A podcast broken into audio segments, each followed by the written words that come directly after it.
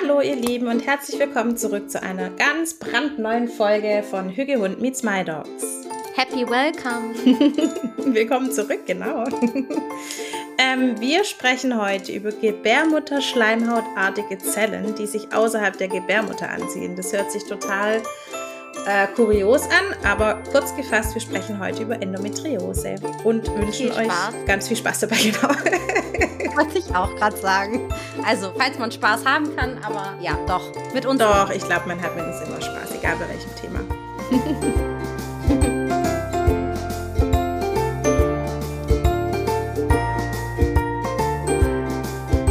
ja, Anna, wir sind jetzt ja beide Endo-Ladies, nenne ich uns jetzt mal ganz ähm, ja, stolz würde ich jetzt nicht benennen, aber äh, ja. frohen Mutes. genau, wir haben beide die Endo-Gang sind wir. Die Endo-Gang, genau. genau, also bei mir, meine Diagnose ist noch gar nicht so lange her. Also ich habe 2022 wurde bei mir ein relativ großes Myom an der Gebärmutter festgestellt und da hat sich schon so ein bisschen die Frage gestellt, ob eventuell auch Endometriose mit im Spiel ist.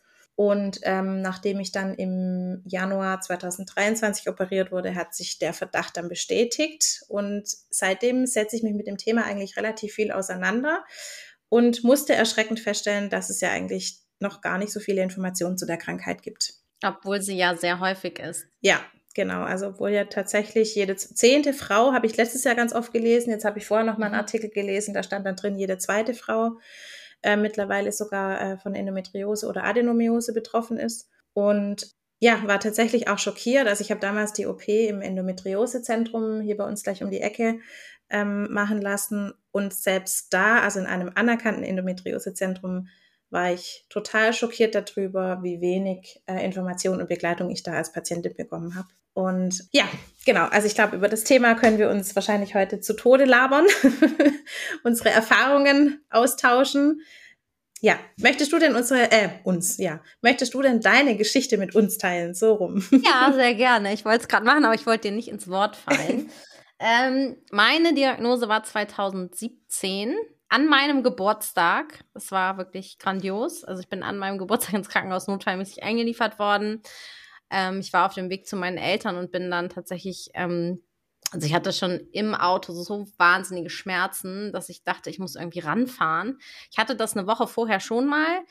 Da war ich im Nachtdienst und bin dann nach Hause und dann habe ich echt, ich habe echt so gedacht, mir sticht einer mit einem Messer in meinen Unterbauch. Also ich hatte noch nie so Schmerzen. Dann war es irgendwie wieder weg. Ich war dann beim Hausarzt und ja, der hat dann irgendwie so ein bisschen rumgetastet und hat gesagt, ja, Gastritis oder irgendwie sowas und hat mich dann wieder nach Haus geschickt und ja, wie das dann so als Ärztin ist, ne, ich es auch nicht weiter verfolgt und dann war es tatsächlich genau eine Woche später und da bin ich dann tatsächlich auch, also vor Schmerzen in der Einfahrt von meinen Eltern, ich bin richtig kollabiert. Mhm. Ich hatte auch nie wieder solche Schmerzen in meinem Leben. Und äh, meine Eltern haben dann einen Notarzt gerufen, also nicht einen Notarzt, einen Krankenwagen gerufen und ähm, bin dann ins Krankenhaus gekommen. Die haben mir dann auch ganz ewig keine Schmerzmedikamente gegeben, weil sie meinten, sie müssen erst die Diagnose stellen. Dann haben sie mir irgendwie Novaminsulfon gegeben, wo ich gesagt habe, ey, könnt ihr mir jetzt auch Gummibärchen geben? Kann mir jetzt hier mal jemand Morphin geben? Ich habe echt noch Morphin geschrien.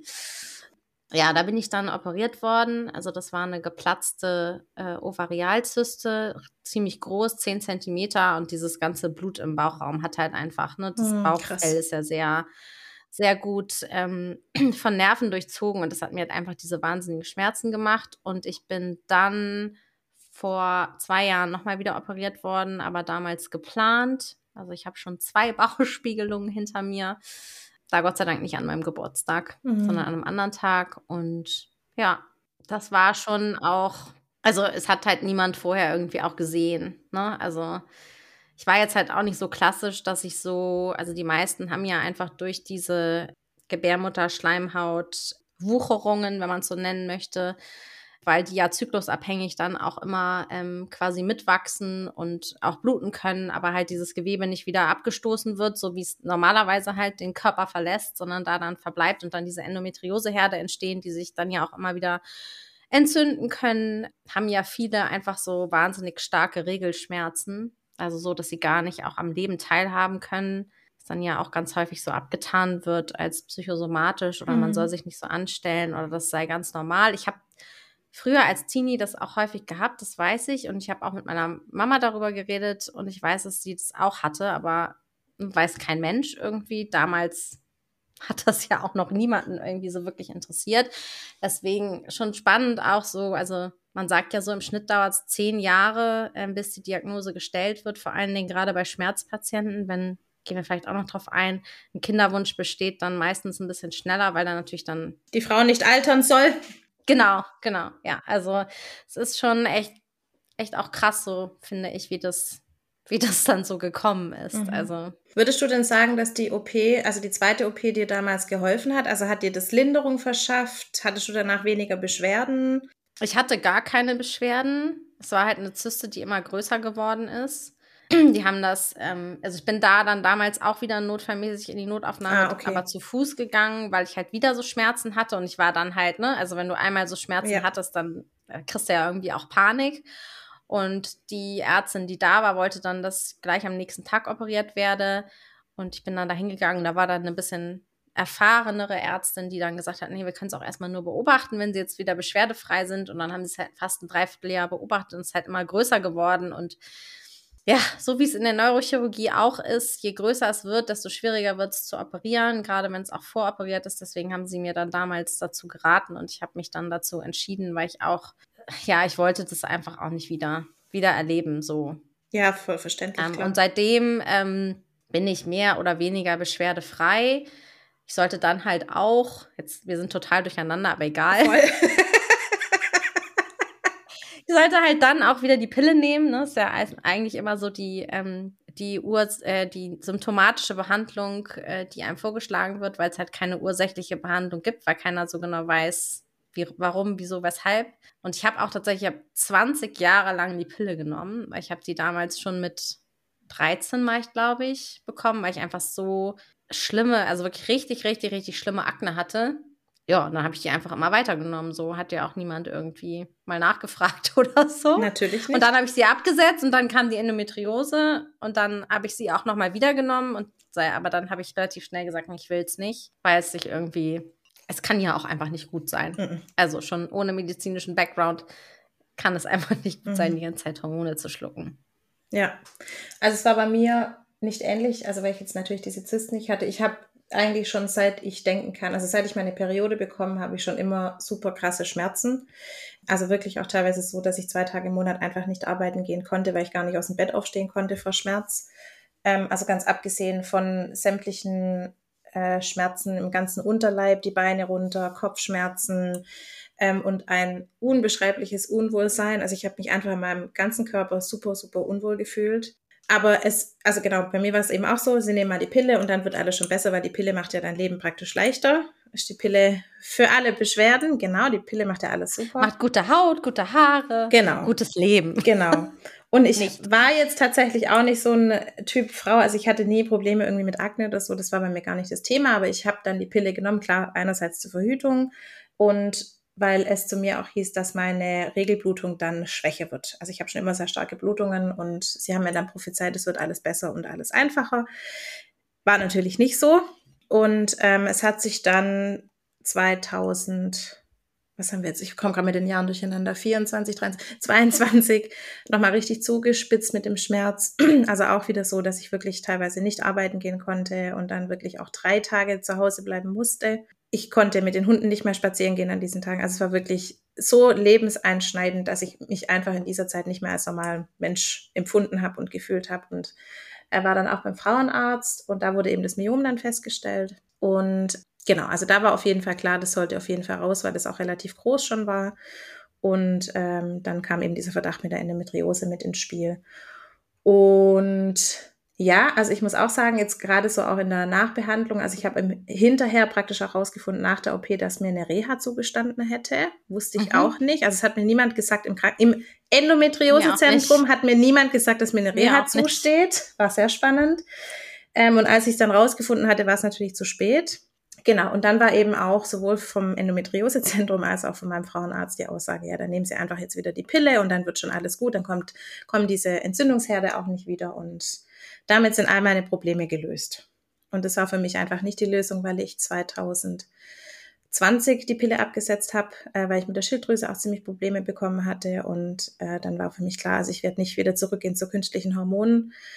Und genau, und dann stehst du ja erstmal total alleine da. Ja, voll, ging mir Also dann so. fang mal an, dich so durch diesen Dschungel zu lesen und zu arbeiten. Ich habe dann angefangen, Bücher zu lesen und ähm, bin jetzt mittlerweile auch in einer Selbsthilfegruppe. Da muss ich sagen, ähm, das ist wirklich ein super Angebot hier im Raum Süddeutschland. Kann ich sehr empfehlen. Die Endo Ladies ähm, sind auch mittlerweile echt relativ groß, also ein ganz, ganz großes Netzwerk wo sich Frauen über ihre Beschwerden, über Frauenärzte, über Endometriosezentren austauschen. Und alleine dieses Wissen darüber, dass du damit nicht alleine bist und dass die Beschwerden, die du während deiner Periode hast, dass es nicht normal ist. Ich finde, dieses Wissen hilft dir schon unheimlich weiter. Das ändert jetzt für deine persönliche Situation nichts, aber mir hat es geholfen zu wissen, es gibt da noch andere Frauen, die genau dieselben Themen mit Ärzten, mit Beschwerden durchhaben und du stehst damit nicht alleine da. Und ich muss ehrlich sagen, ich habe aus dieser Selbsthilfegruppe mehr Informationen und Hilfe erhalten als von den Ärzten, die mich behandelt haben. Und das trotz Zweit- und Drittmeinung. Also ich war bei verschiedenen Ärzten, habe mich da wirklich ja. verschiedentlich beraten lassen und wurde wirklich auf ganzer Linie enttäuscht. Also da muss ich sagen, ist auch so ein bisschen mein Vertrauen verloren gegangen. Ja, ich finde es auch so schade, dass so der, dass so der ganzheitliche Aspekt gar nicht so angeguckt wird, ne? Sondern es gibt entweder OP oder es gibt die Pille. Genau. Und hat sich bei dir durch die OP denn was verändert? Also dann war wahrscheinlich ja die Hauptindikation das Myom. Indikation, also die, der Hauptgrund, sorry, ich muss gucken, dass ich nicht ins Dass wir es alle noch verstehen. Anna, ich kann dir sonst nicht mehr folgen. also der Hauptgrund so für die Operation war das Myom und äh, die Endometriose war dann so ein Genau, war praktisch der Nebenschauplatz. Ähm, also ich hatte einige Wucherungen am Darm und an der Gebärmutter, das wurde dann alles rausgeschabt. Ähm, die OP hat auch relativ lange gedauert, also anstatt angesetzten anderthalb Stunden war ich, glaube ich, fünf Stunden im OP. Hui. Ja, und also Basti hat sich natürlich Sorgen gemacht, wie die Sau, meine ganze Familie. Also es war kein schöner Tag. Und ich sollte dann auch zwei Tage später, nee, stimmt gar nicht. Also donnerstags war die OP und samstags wollten sie mich nach Hause schicken. Also da konnte ich noch nicht mal alleine aufrecht stehen. Und es war so, gehen Sie schnell nach Hause, nehmen Sie die Pille und alles wird wieder gut. Genau, also Endometriose, das war so der Nebenschauplatz, aber es war halt auch nur diese Aussage, ja, Sie haben halt Endometriose und jetzt gehen Sie halt zum Frauenarzt und dann werden Sie mhm, da weiter behandelt. Ja. Und es war halt dann auch nicht so, weil ich musste dann erstmal mit den Folgen der Operation zurechtkommen. Ich habe da auch, also bis heute noch Beschwerden. Ich hatte zum Beispiel nie Probleme mit Sodbrennen. Seit der Operation habe ich das mindestens einmal in der Woche und auch wirklich sehr, sehr unangenehm. Also sehr starkes Sodbrennen. Ja, also. Ich fand das zum Beispiel auch so spannend. Also ich meine, ich bin ja, ich bin ja Ärztin und ich hätte es, also theoretisch hätte ich es wissen können, aber man ist ja, wenn man in der Situation ist und wenn man so Schmerzen hat, auch nicht zurechnungsfähig. Es hat mir zum Beispiel auch niemand gesagt, dass man einfach so wahnsinnige Schulterschmerzen nach dieser Bauchspiegelung hat. Ja. Und ich habe gedacht, was ist das denn jetzt? Also, weil ich war ja auch auf Morphin, ich war ja gar nicht zurechnungsfähig. Das hat mir niemand gesagt. Ich habe es mhm. dann irgendwie gegoogelt. Und dann dachte ich, ah ja, da war ja was, hattest du ja mal gelernt. Ich meine, ich habe ja auch keine Bauchspiegelung gemacht, so als Ärztin selbst. Irgendwann vergisst man ja so Dinge auch wieder, aber das fand ich auch ähm, dachte ich mir auch so, aha, okay. Ja. Danke für die Information. Ja, aber wirklich.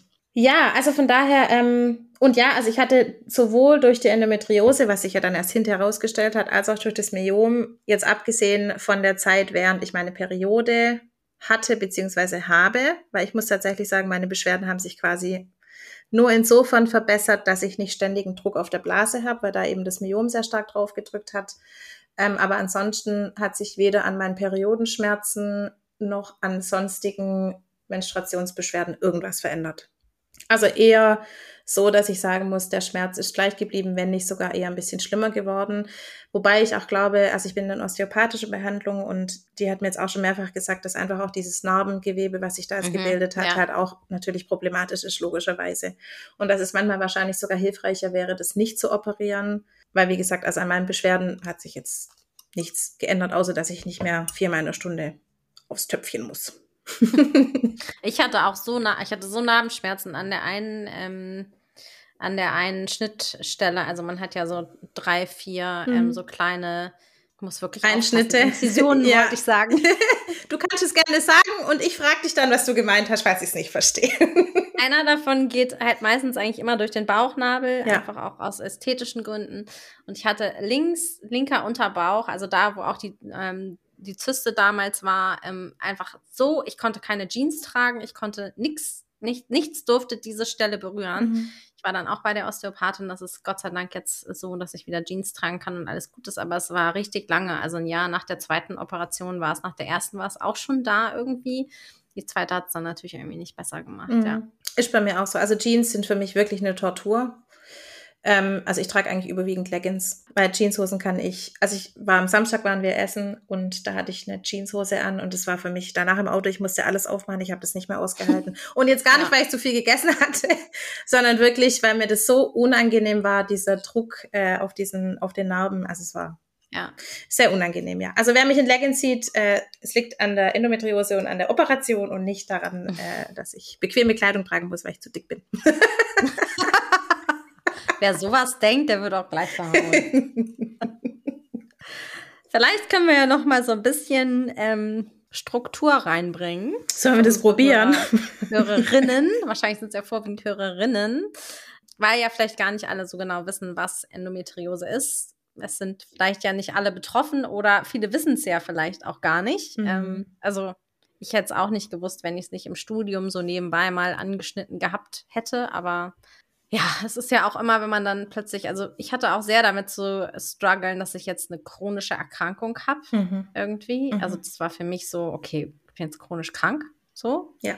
Mhm. Etwas, also, das nicht das mehr weggeht. Aus der Psyche gemacht. Mhm. Also wie gesagt, das ist eine, eine chronische, gutartige Erkrankung, also in dem Sinne, das ist nicht, es ist keine Krebserkrankung, aber eben eine Erkrankung, die im ganzen Körper auftreten kann. Ich hatte tatsächlich in der Neurochirurgie eine Patientin, die hatte Endometriose im Kleinhirn und ähm, mhm. am Hirnstamm. Das war auch relativ äh, ja, unschön, weil da kannst du ja nicht so besonders gut operieren am Hirnstamm.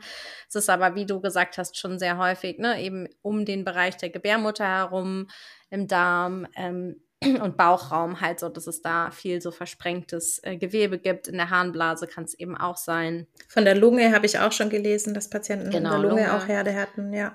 Genau, Leber gibt es auch. Also theoretisch kann es äh, überall in allen Organen auftauchen und kann natürlich die Organe dann auch, selbst wenn es gutartig ist, trotzdem schädigen, ne? weil einfach dort Gewebe entsteht, was anderes normales Gewebe wieder verdrängt und ja, am Gehirn kann es natürlich auch zu Ausfallserscheinungen kommen, aber kann natürlich auch in der Lunge, ne, wenn plötzlich dann da Gewebe verdrängt wird, auch ein Pneumothorax kann es zum Beispiel auch machen, wenn es ganz, ganz dramatisch ist, aber eben auch Atembeschwerden und solche Dinge. Es ist rezidivierend, also es kommt und geht, alleine schon zyklisch, aber man kann es halt auch ähm, letztendlich 20 Mal operieren, wenn man irgendwie Pech hat. Also auch davon schon gelesen, dass ähm, ja, viele Menschen einfach schon ganz, ganz oft operiert wurden. Das war auch bei mir so, dass ich dachte, mache ich jetzt die zweite OP oder warte ich noch? Weil mhm. wenn ich mhm. sie jetzt mache, dann muss ich in zwei Jahren irgendwie wieder operiert werden. Und wie geht dieses Spiel denn dann eigentlich weiter?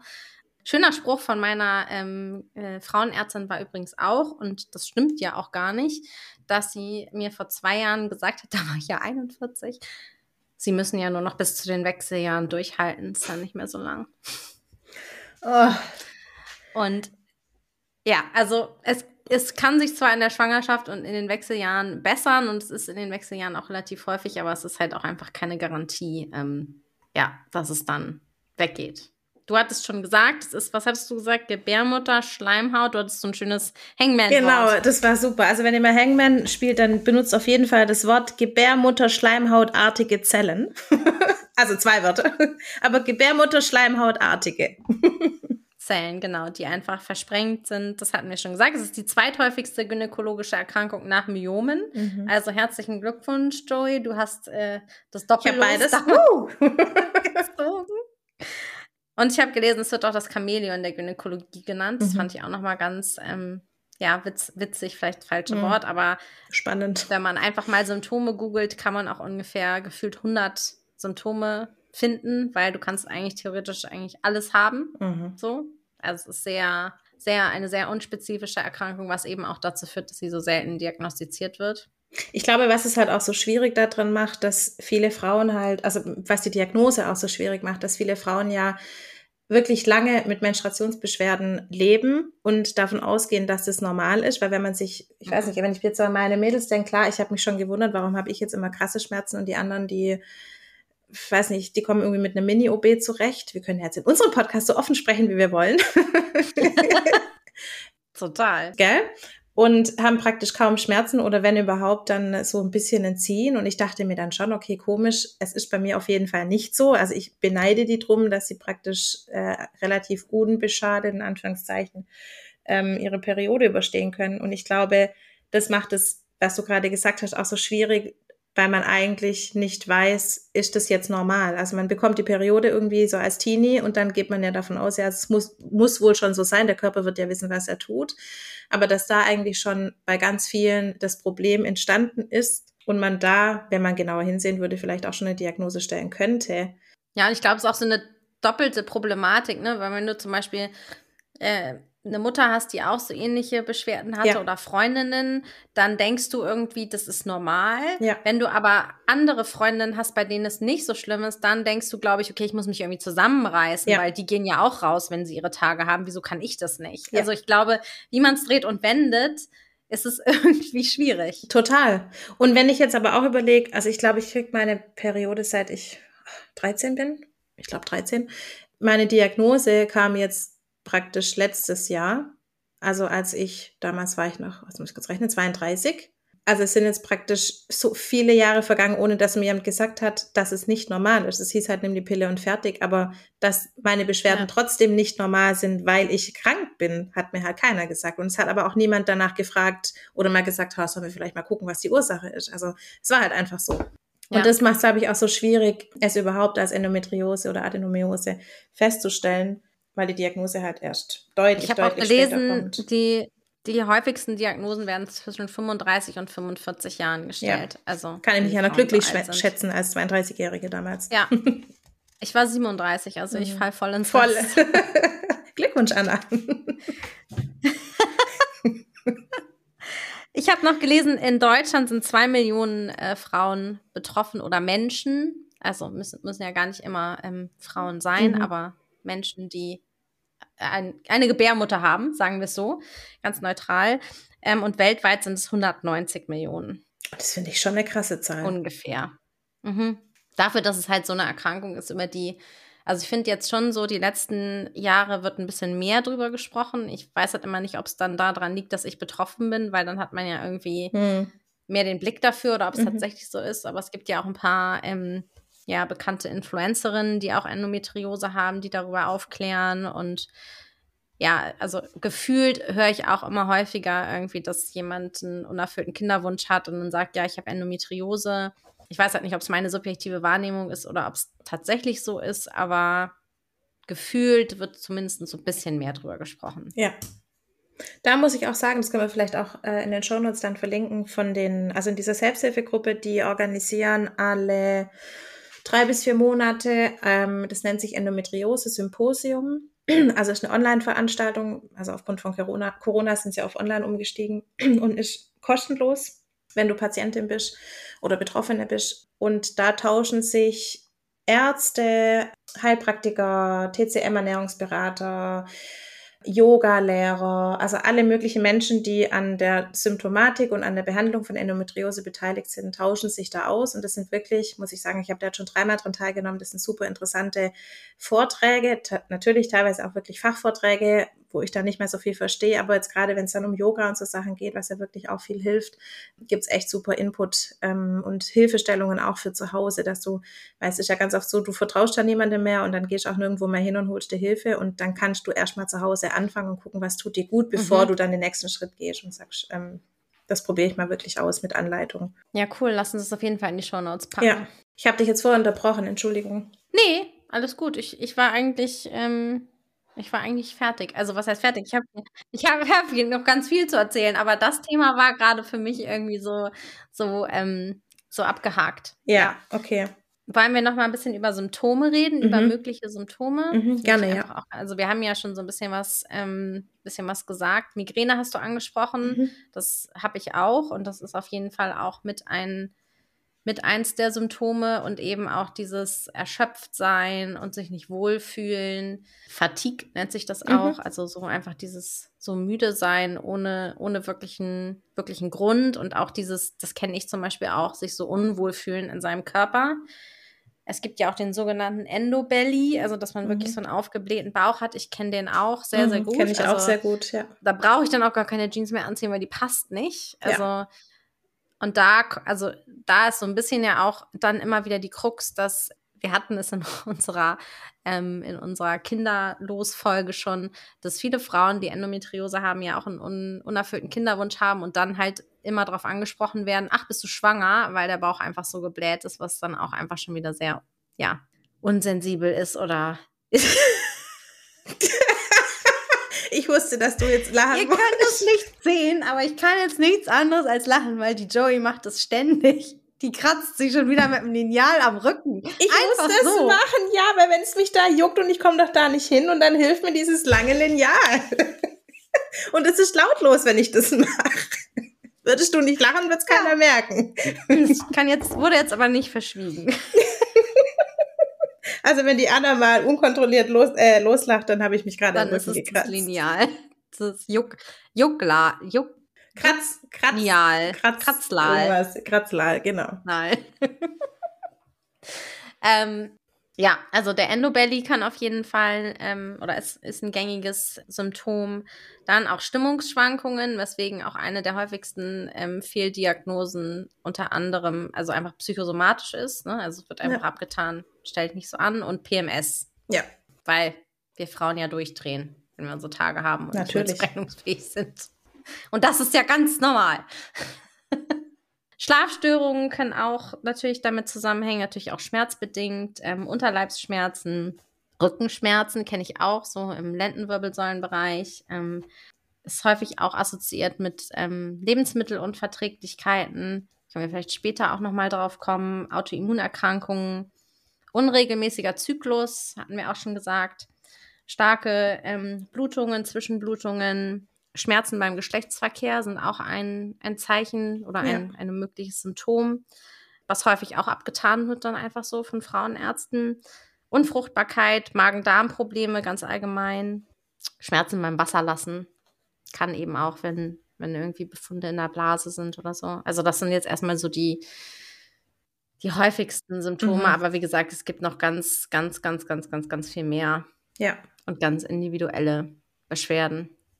Und ich finde teilweise auch Sachen, die würdest du jetzt gar nicht unbedingt mit Endometriose oder mit deinem Unterleib oder mit Periode oder irgendwas in Verbindung bringen.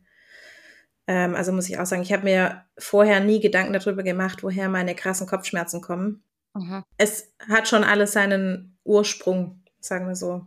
Ja, definitiv. Also es ist ja auch einfach Stress für den Körper. Ja. Ne? Also einfach allein schon diese, diese Schmerzen und das jeden Monat darf man ja auch nicht. Ähm, ja. Ist ja nicht jetzt, dass man es irgendwie einmal im Jahr hat, sondern dass man es wirklich jeden Monat hat. Ja. Finde ich jetzt ganz schön in Spanien, wenn mich jetzt nicht alles täuscht. Die haben 2022 eingeführt, dass Frauen zwei Tage im Monat praktisch Homeoffice mhm. machen können oder ganz zu ja. Hause bleiben können, äh, wenn sie starke Periodenschmerzen haben. Finde ich super. Ja, total. Ich musste ja im Krankenhaus zum Beispiel auch immer sagen, weswegen ich krank bin. Das sage ich auch einfach so, weil musst du ja. Also als nicht, Rechtfertigung, hatte, oder? Ja, genau. Ich hatte einen leitenden Oberarzt, der hat dann auch tatsächlich angerufen und hat gesagt, warum bist du denn krank? Und das ist halt auch was. Sag mal deinem leitenden Oberarzt, du bist krank, weil du Regelschmerzen hast. In der Chirurgie. Da kannst du dich gleich lebendig begraben. Ja, natürlich. Also ich muss auch ehrlich sagen, jetzt muss ich aufpassen, was ich sage, einer Ärztin. ich muss sagen, ich war teilweise wirklich fassungslos über Aussagen und das Verhalten der Ärzte, die mich behandelt haben.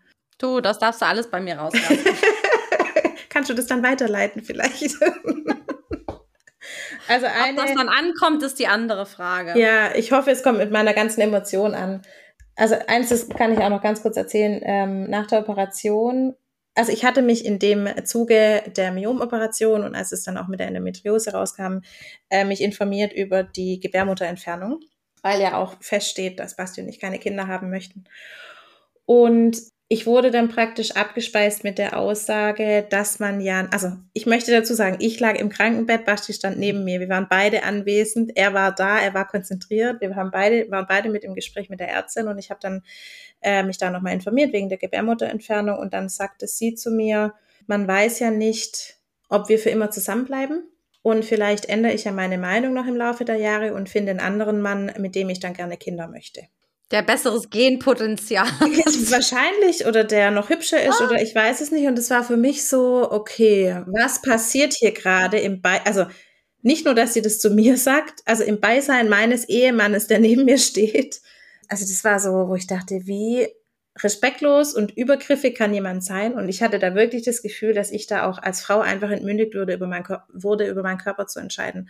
Also als der Basti, der hat ja eine Vasektomie machen lassen, der Arzt hat kein einziges Mal gefragt, sind Sie sich sicher? Sind Sie sich sicher, dass Sie keine Kinder mehr wollen? Vielleicht wechseln Sie ja noch Ihre Frau oder irgendwas. Nee, das war einfach, äh, Sie haben sich darüber Gedanken gemacht. Ja, hat er gemacht. Okay, dann machen wir den Eingriff zwei Wochen später, theoretisch. Wobei, das kann man ja, glaube ich, auch theoretisch rückgängig machen, oder? Bin ich jetzt Genau, aber die Wahrscheinlichkeit, genau. dass es dann funktioniert, ist natürlich nicht so hoch.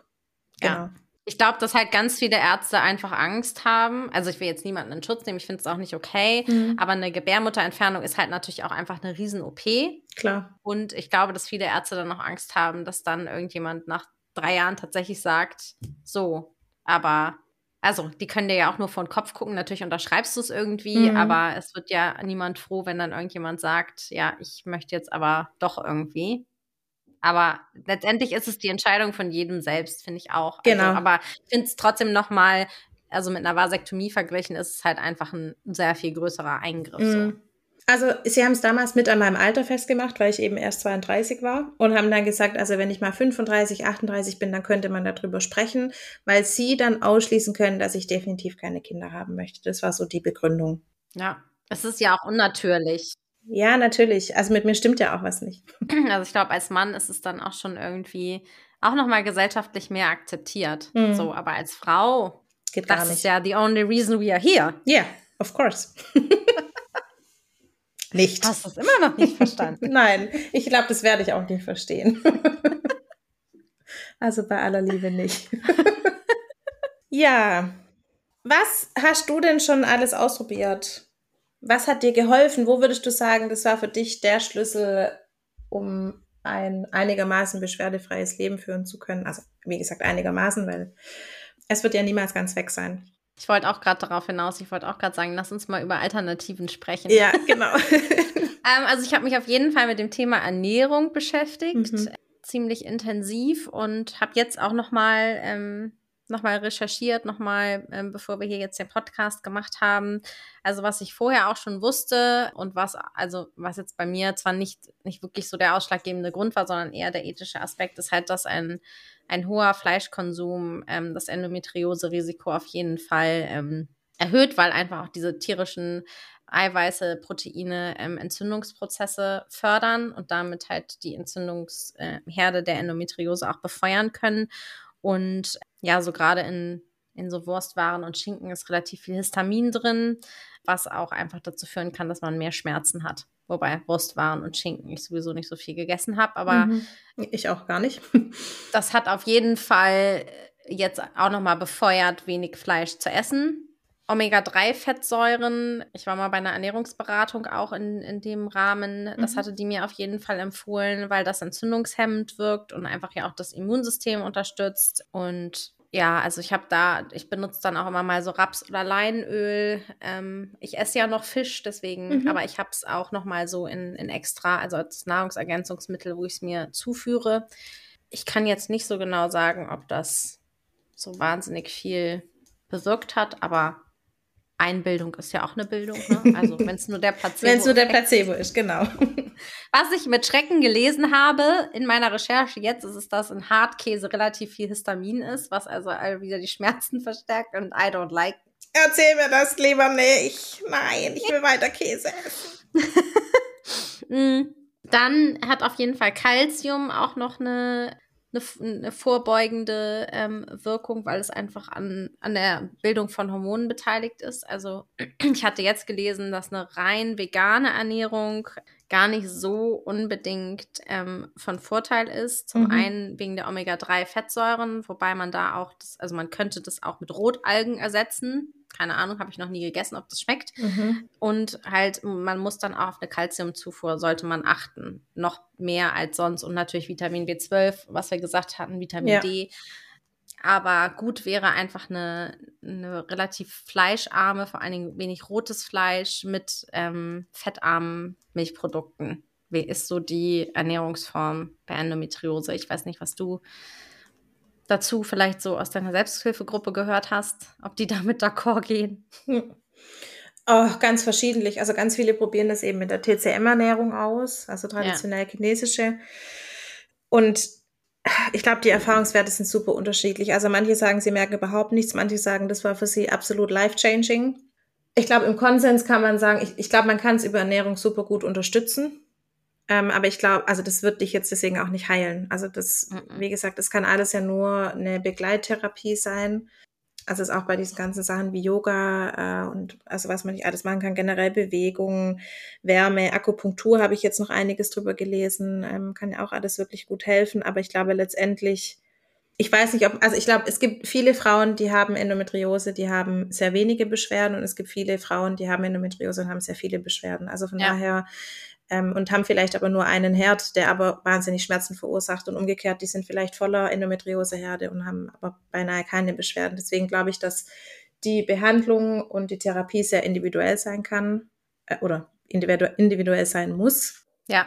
Genau, deswegen über die Ernährung tatsächlich kann ich jetzt, also aus der Selbsthilfegruppe, weder fürs eine noch fürs andere besonders viel sagen, weil eben die, die Erfahrungsberichte sehr unterschiedlich sind. Ja, also was ich noch nehme, ist auf jeden Fall Magnesium. Ne? Das nehme ich weil auch, das ja genau. krampflindernd ähm, wirkt. Also jetzt gar nicht nur rein auf die Endometriose, aber weil es halt die Schmerzen auch so ein bisschen ähm, positiv beeinflussen kann.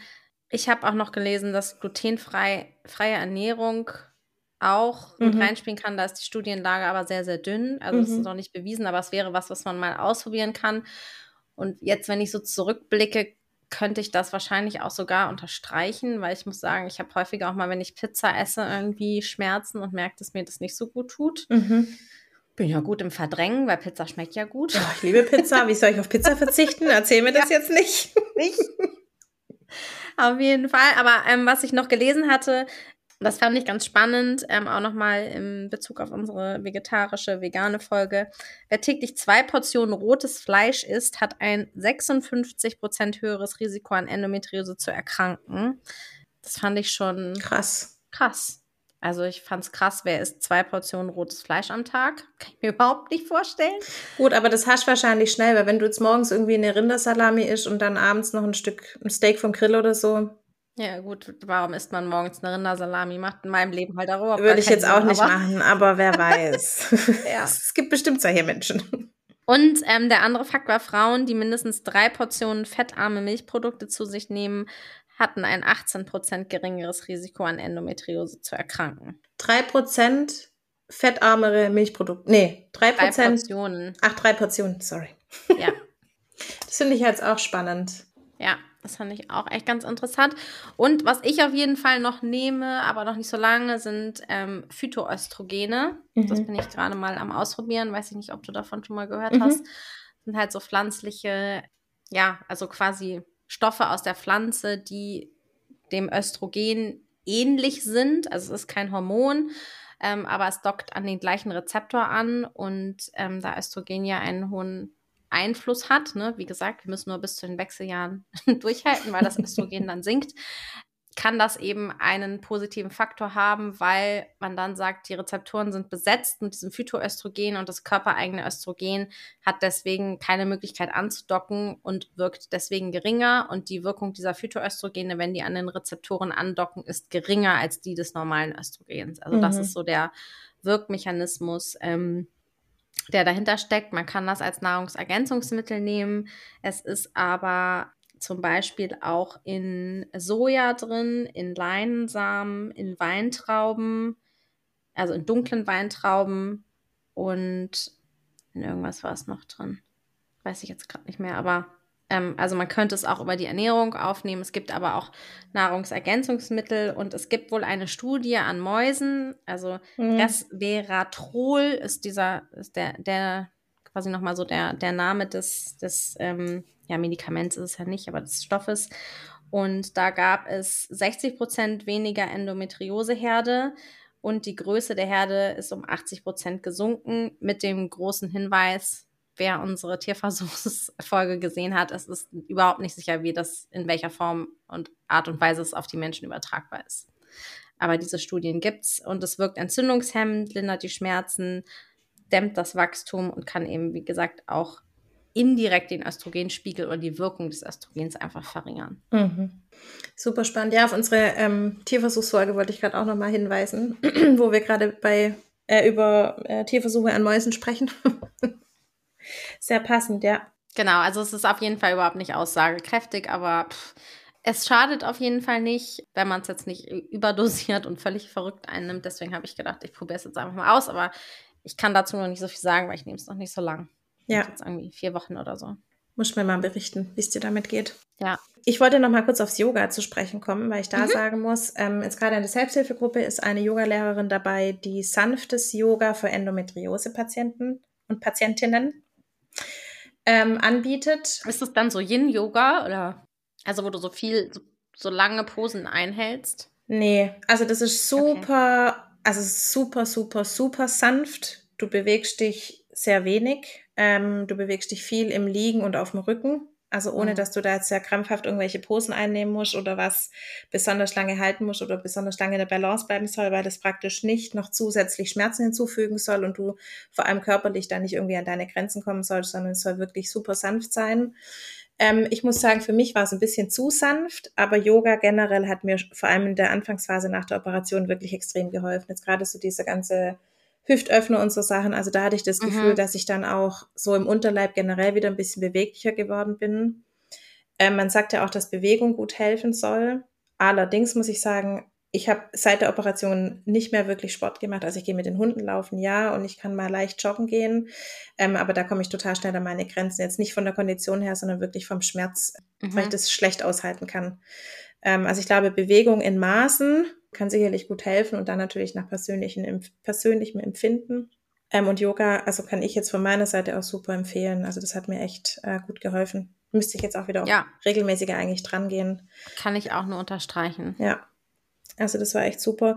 Und ich würde mich auch jederzeit, also ich bin immer noch in osteopathischer Behandlung und da hatte ich echt auch mhm. große Erfolge. Muss ja, ich auch sagen. Ich auch. Das kann ich auch sehr empfehlen. Definitiv muss man halt immer gucken, dass man auch eine gute Osteopathin oder einen guten Osteopathen ja. bekommt. Aber ja. ähm, ich habe jetzt auch eine gefunden, die echt gut ist. Mhm. Obwohl da ja auch viele sagen, hör, das ist ja nur Handauflegen und es hilft ja gar nichts. Aber was auch immer mhm. es ist und auch wenn es nur der Placebo ist, da haben wir es auch wieder. Ist, also bei mir hat es wirklich, hatte ich damit schon gute Erfolge. Und ein riesengroßes Thema ist, glaube ich, auch Stress. Ähm, ich ja. finde, wir haben gerade so viele Parallelen zu der Blue Zones Folge. Stimmt, ja. Gell? Also total so diese ganzen Themen, gerade mit Ernährung, Stressreduktion, Bewegung, aber gemäßigte Bewegung und so Sachen, das sind ja auch alles so Merkmale in den Blue Zones, die ein langes Leben versprechen. das heißt, total, schaden wird es ja. auf keinen Fall. Nein. und ich muss sagen, also ich glaube, also ich bin schon auch so ein Arbeitstier. Ich habe auch, also als ich noch in der Kita gearbeitet habe, wahrscheinlich jeden Tag 200 Prozent gegeben, nicht nur 100 und hatte auch wirklich Phasen, da hätte ich alles für diesen Job getan, weil es halt einfach irgendwie Bock gemacht hat. Ich hatte dann ein cooles Team und gute Leute um mich rum und es hat einfach total Spaß gemacht. Aber wenn ich was durch die Endometriose und durch die Beschwerden, die ich habe gelernt habe, dann, dass ich also mich und meinen Körper sehr viel besser kennengelernt habe und sehr viel achtsamer mit meinem Stresspegel und mit meinem Wohlbefinden umgehe. Also das muss ich wirklich sagen. Und natürlich hatte ich super krasse Unterstützung durch meine Familie, die dann wirklich auch mich bestätigt haben, wenn ich so Tage hatte, an denen ich nicht arbeiten gehen konnte, dass ich das auch wirklich durchgezogen habe, zu sagen, es geht mir nicht gut und es ist in Ordnung, wenn ja. ich zu Hause bleibe und nicht zur Arbeit gehe. Also ich finde, das macht schon, aber da haben wir auch wieder das Umfeld. Ja. Gell? Aus dem Blue Total, ja. Ja. Ähm, also ich glaube, ohne die Unterstützung hätte ich das wahrscheinlich so nicht durchgezogen, mir da auch treu zu bleiben und auf meinen, auf meinen Schmerzlevel zu achten. Und genau, also auf den Stress wollte ich eigentlich nochmal zu sprechen kommen. Ich finde, das merke ich auch extrem. Also wenn mein Stresspegel hoch ist, bin ich sehr viel anfälliger, kriege total schnell Schmerzen, komme da total schnell an meine Grenzen und brauche viel öfter Pausen mhm. und liege viel früher abends auf dem Sofa, weil ich einfach nicht mehr kann, als wenn ich einfach auf so ein gutes Stresslevel und einen guten Stresspegel achte. Also das merke ich schon auch extrem. Ja, total. Also das kann ich auch so nur so unterstreichen irgendwie definitiv. Also das hat einen wahnsinnigen Einfluss auch bei mir gehabt und auch diese, diese Erkenntnis, dass man eben auch krank sein darf. Ja. Das darf man ja als Arzt oder Ärztin nicht, was mhm. ja auch einfach total paradox ist. Mhm. Also seitdem ich raus aus dem Krankenhaus bin, ähm, ist das auch echt wirklich so, das ist echt so Gold wert, mhm. wenn man sich auch mal eine Pause gönnen darf, wenn es einem nicht gut geht und mhm. nicht einfach immer äh, durchhalten muss, durchhalten muss, durchhalten muss. Also ja. ich habe ja, nachdem ich diese Schmerzattacke da ähm, hatte, habe ich danach ja tatsächlich einen 24-Stunden-Dienst gemacht. Also wo ich dann eine Krass, Woche Anna. später ähm, notoperiert wurde. Ja. Ja, aber guck mal, verrückt. also ich finde es schon auch faszinierend, wozu der Körper in der Lage ist. Weißt du, mhm. du kannst ja im Prinzip dich, wir hatten das haben wir jetzt wieder People-Pleasing-Folge, du kann, man kann sich so stumm schalten, dass du ja Toll. dich komplett ignorierst und einfach nur noch funktionierst in dem Moment. Ja, und auch, also gar nicht so, ja, People-Pleasing auch, aber bei mir war es halt auch total Angst davor, ausgelacht zu werden, so, ne, mhm. ne, von den, mhm. von den männlichen Kollegen, so, die ja. dann sagen, ja, pff, die, man war ja sowieso immer nur so zweit, zweitklassig, bei einigen Kollegen auf jeden Fall als mhm. Frau. Ich hoffe, die hören das heute und fühlen sich sehr schlecht. Das ist das Mindeste, was ich ihnen wünschen kann. Ich glaube, die hören das nicht. Ich schicke denen mal einen Link. Ich habe auf jeden Fall ähm, noch zwei Sachen rausgefunden, die etwas neuer sind. Also es gibt auch ähm, jetzt einen Speicheltest zur Früherkennung ähm, der Endometriose, wo im Speichel MikroRNA-Moleküle nachgewiesen werden und anhand dessen dann irgendwie festgestellt werden kann, ob man eine Endometriose hat. Das Ganze kostet 800 Euro, wird nicht von der Krankenkasse übernommen. Okay, krass. Ja auch schon viel aussagt, weil eine Bauchspiegelung sicherlich mehr Geld kostet. Natürlich. Ähm, und mehr Risiken hat und natürlich auch ein, ja, also ein viel größerer ähm, Eingriff mit einer viel längeren Erholungszeit. Also da verstehe ich die Krankenkassen manchmal auch nicht so, was die so bezahlen und was nicht. Also der Goldstandard ist halt einfach immer noch die Bauchspiegelung. Und ich weiß auch nicht, wie zuverlässig dieser Test ist. Also es scheint wohl doch schon relativ zuverlässig zu sein und wird so empfohlen für vor allen Dingen junge Mädchen, ne? also so 12, 13, 14, da machst du ja keine mhm. Bauchspiegelung, mhm. um da einfach so ein bisschen Gewissheit zu haben. Und das Zweite, was ich noch gelesen habe, ist, dass es ähm, ein Medikament jetzt gerade in der Testphase ist, was es wohl schon gibt. Also der Name stand da nicht drin, aber es ist ein Dopamin-Agonist. Also Dopamin ist ja unser Belohnungshormon ähm, und Agonist heißt, dass es dem ähnelt, was jetzt gerade so in der Testphase ist, ob das auch bei Endometriose helfen könnte. Das ist wohl gerade schon an Studien ähm, mit richtigen menschlichen Probanden wird gerade wohl getestet. Mhm. Also vielleicht kommt da auch noch mal irgendwas ohne, ohne Hormone. Krass. Also ganz ehrlich, jetzt noch mal kurz zu diesem äh, Test. Wenn mir 800 Euro sagen, dass ich Endometriose habe und ich hätte das früher wissen können, hätte ich das auf jeden Fall investiert, wenn es dann tatsächlich zuverlässig funktioniert, anstatt äh, mich diese Bauchspielung auszusetzen. Ähm, also da bin ich erst mega gespannt, wie da so die Ergebnisse ja, in den nächsten Jahren sein werden. Es gibt, ja. ähm, es gibt so ein Interview mit dem ähm, äh, also wenn du Endometriose und Speicheltest eingibst, dann mhm. ähm, kommt gleich ähm, so ein Interview mit dem Anbieter des Endotest Diagnostic. Genau. Krass. Ist auch nicht so, nicht so lang. Können wir auch sonst in den Shownotes ja. verlinken. Schnellere Diagnose ermöglicht einen schnelleren Zugang zur Therapie, steht hier noch. Ja, ihr müsst es lesen. Ich, ja, ähm, wir verlinken das unten in den Shownotes. Ja. ja. Ja, was für eine schöne Folge. Ja, also ich finde es auch wieder so wichtig, genau wie beim, bei unserer Tierversuchsfolge, bei unserer veganen Vegetarier-Folge, einfach darüber ähm, zu sprechen, mhm. aufzuklären, ähm, weil es halt einfach immer noch so ein, so ein Thema ist. Ja, alleine schon irgendwie der ganze weibliche Zyklusperiode ist ja auch irgendwie so ein Tabuthema, Tabuthema. über das keiner redet, außer die Bindenwerbung im Fernsehen, die ja auch einfach so bescheuert ist. Also, Total ich habe ja ein bisschen Dschungelcamp geguckt die letzten Tage, deswegen habe ich mal wieder Werbung gesehen. Da gibt es so eine Eiskunstläuferin, die dann irgendwie Werbung für, keine Ahnung, was es ist, always, darf man nicht sagen, für Binden, ja. für Binden von irgendeiner Firma. Es gibt 100.050 Firmennamen. Ähm, und dann irgendwie diese, diese Binde trägt und dann kann sie halt einfach ganz ganz toll, Wunderbar toll Eislaufen. Eiskunst laufen, hat keine Schmerzen mehr und alles ist toll, weil ja nur diese Binde ähm, sorgt, dass es einem gut geht. Weil das einzige Problem, was man hat, ist, dass man nicht ausläuft. Ja, Wie natürlich, bescheuert. natürlich. Und dann ist ja meistens nicht mal eine Binde, sondern nur eine Slip-Einlage.